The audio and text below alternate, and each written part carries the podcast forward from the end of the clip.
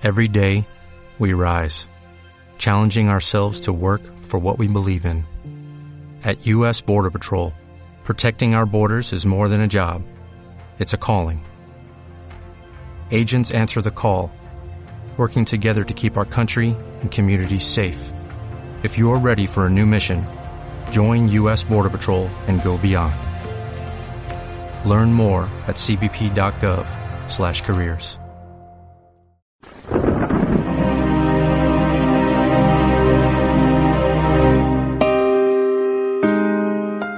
En aquel tiempo Jesús entró en Jericó e iba atravesando la ciudad. En esto un hombre llamado Zaqueo, jefe de publicanos y rico, trataba de ver quién era Jesús, pero no lo lograba a causa del gentío porque era pequeño de estatura. Corriendo más adelante se subió a un sicomoro para verlo porque tenía que pasar por allí. Jesús al llegar a aquel sitio levantó los ojos y le dijo, Zaqueo, date prisa y baja, porque es necesario que hoy me quede en tu casa.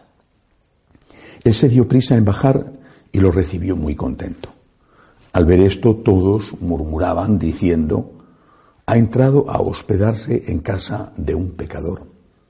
Pero Zaqueo, de pie, dijo al Señor, mira Señor, la mitad de mis bienes se la doy a los pobres y si he defraudado a alguno, le restituyo cuatro veces más. Jesús le dijo, hoy ha sido la salvación de esta casa, pues también este es hijo de Abraham, porque el Hijo del Hombre ha venido a buscar y a salvar lo que estaba perdido. Palabra del Señor. Gloria a ti, Señor Jesús.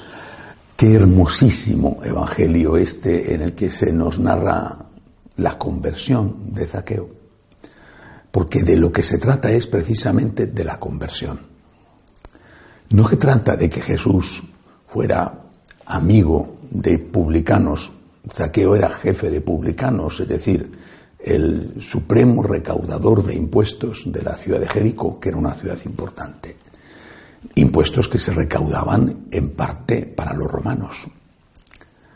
Pero no se trata, repito, de que Jesús fuera amigo de publicanos o amigo de prostitutas o amigo de pecadores. No se trata de eso.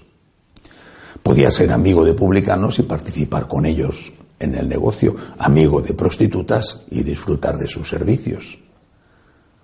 Jesús se acercaba al pecador no para compartir con ellos el pecado, tampoco para decirles, sigue haciéndolo, aunque no recibiera nada a cambio. Se acercaba a ellos para mostrarles el amor de Dios y con ese amor conseguir que se convirtieran.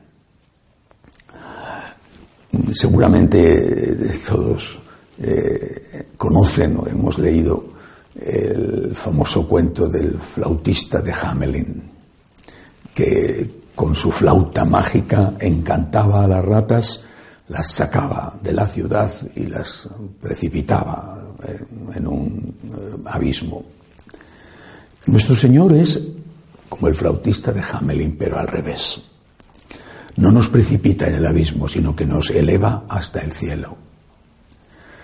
Nuestro Señor toca una dulce melodía con su flauta. Hay algunos que no escuchan la melodía, entonces no siguen a este buen pastor, pero otros sí.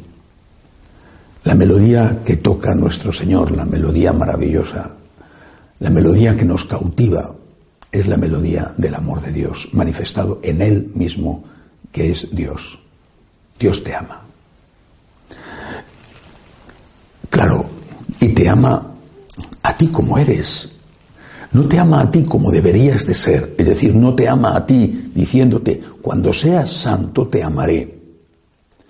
Cuando seas perfecto recibirás el don de mi amor.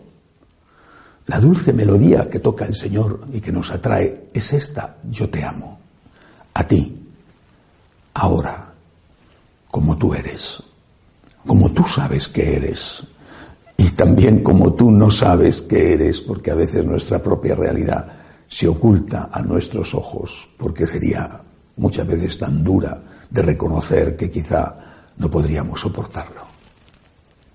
Yo te amo, Dios te ama, a ti, como tú eres. Pero no te ama Dios para que sigas siendo así.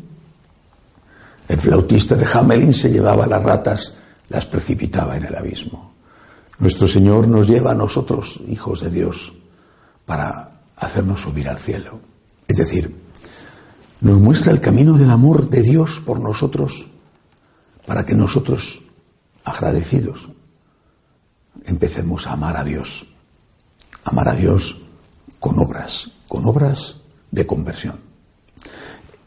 Ese es el itinerario que siguió Zaqueo y que tenemos que seguir. No el que algunos proponen de decirle al pecador, como Dios te ama, puedes seguir siendo un pecador. Como Dios te ama, eso que haces no está mal hecho. Como Dios te ama, te va a dar el cielo, hagas lo que hagas. Ese no es el itinerario de Jesús. Es Dios te ama infinitamente, a ti, ahora, como tú eres. Y espera una respuesta. Si la respuesta no viene, ese amor de Dios se frustra en nosotros. Y si la respuesta viene, entonces es cuando viene la conversión y es cuando podemos ir con Jesús al cielo. Dios te ama infinitamente, a ti como tú eres. Responde al amor de Dios. Zaqueo lo entendió perfectamente, igual que María Magdalena, igual que tantos de nosotros. Es verdad que no conocemos más la historia de Zaqueo, no fue eh, San Mateo, que, era Leví, era publicano también, pero era de, de Cafarnaúm.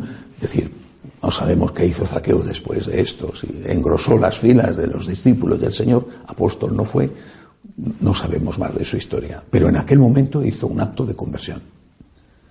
Y un acto de conversión serio. ¿eh? La mitad de lo que tengo se lo voy a dar a los pobres. Voy a devolver todo lo que he robado. Eso es un acto de conversión serio. No dijo, como Dios me ama, puedo hacer lo que me dé la gana, puedo seguir robando. No dijo eso. Por eso, ¿a quién sirven aquellos que con una aparente, quizá fácil misericordia de Dios, predicando esa fácil misericordia de Dios, engañan a la gente y les dicen que pueden seguir haciendo lo que están haciendo porque no está mal hecho.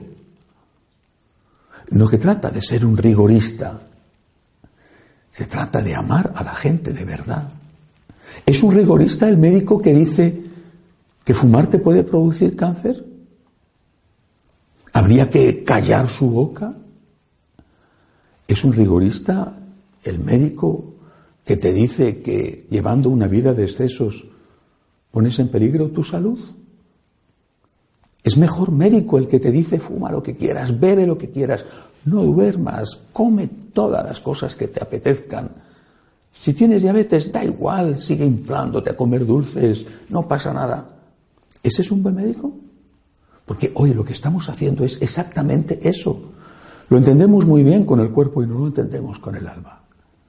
Los médicos del alma, los sacerdotes, que te dicen, Dios te ama, haz lo que quieras, no pasa nada, vente a comulgar, no pasa nada.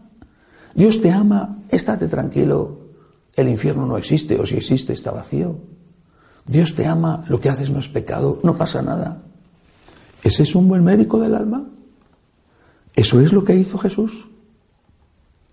El Señor se acerca a Zaqueo, repito, y a otros, a todos, a mí, a cada uno de nosotros, a decirnos, yo te quiero mucho, he dado la vida por ti, mira mi sangre en mis manos, en mi costado, en mi frente, mira mi cuerpo muerto en brazos de mi madre.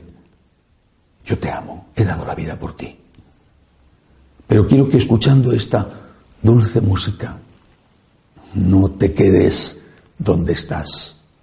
No te quedes en el pecado, sino que digas, como zaqueo, Señor, perdóname, el mal que he hecho quiero corregirlo.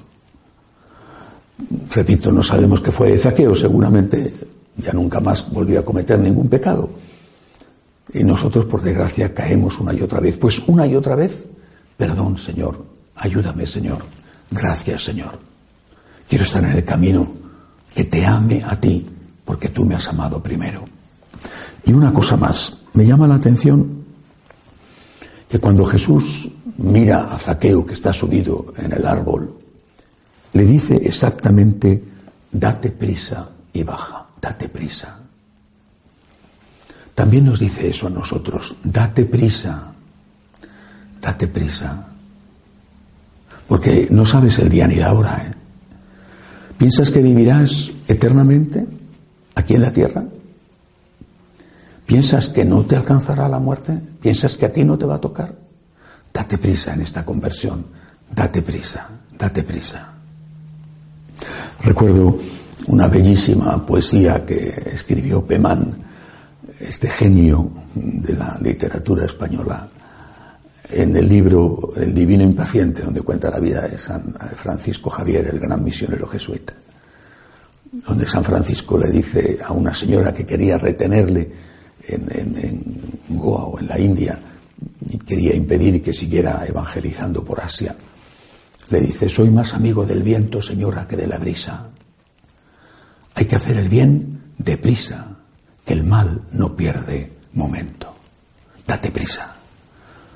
Date prisa en convertirte, date prisa en trabajar por la santidad, date prisa en evangelizar, date prisa en dar limosna, date prisa en darle a Dios aquello que Dios merece, porque Dios se ha dado mucha prisa en derramar su sangre por ti.